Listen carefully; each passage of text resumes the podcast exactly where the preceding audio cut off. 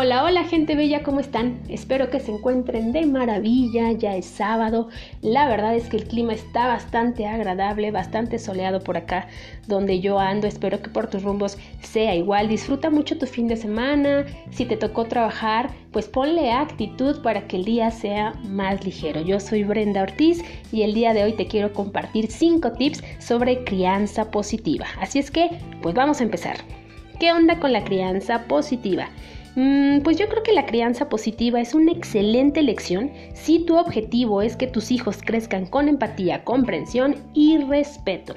Con este nuevo término de crianza positiva podemos guiar a nuestros hijos utilizando enseñanzas basadas en la comprensión de la consecuencia de sus actos en lugar de educar con castigos y amenazas. Qué importante esto último que acabo de decir, que aprendan de la consecuencia de sus actos. Cómo es importante que desde pequeñitos ellos aprendan que por cada decisión que tomamos en la vida vamos a tener eh, un resultado bueno o malo, vamos a tener un aprendizaje de esas decisiones que vamos tomando. Entonces creo que es lo que rescato de la crianza positiva, que nos permite enseñarle a nuestros hijos en base a las consecuencias de sus decisiones. Es importante también, muy muy importante, no confundir la crianza positiva con crianza permisiva. La crianza positiva es otra cosa totalmente distinta y no se trata de permitirles y dejarles o darles todo a nuestros hijos. Así es que, sin más, vámonos a los cinco tips del día de hoy.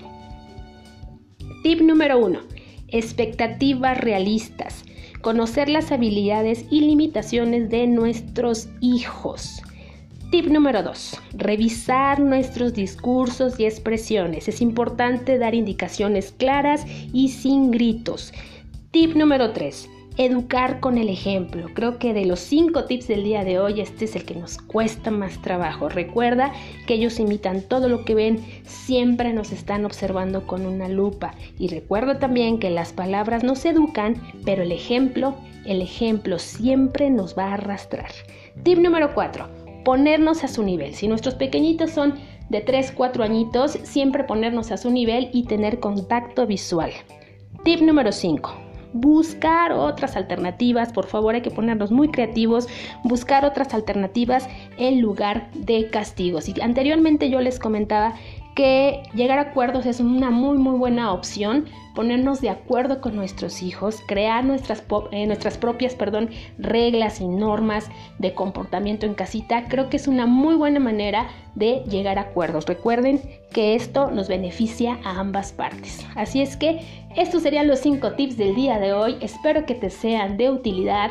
Nos escuchamos muy pronto. Te deseo un excelente sábado. Recuerda que soy Brenda Ortiz y la intención es que mis tips que comparto por aquí te sean de utilidad. Te mando un abrazo donde quiera que estés. Bye bye.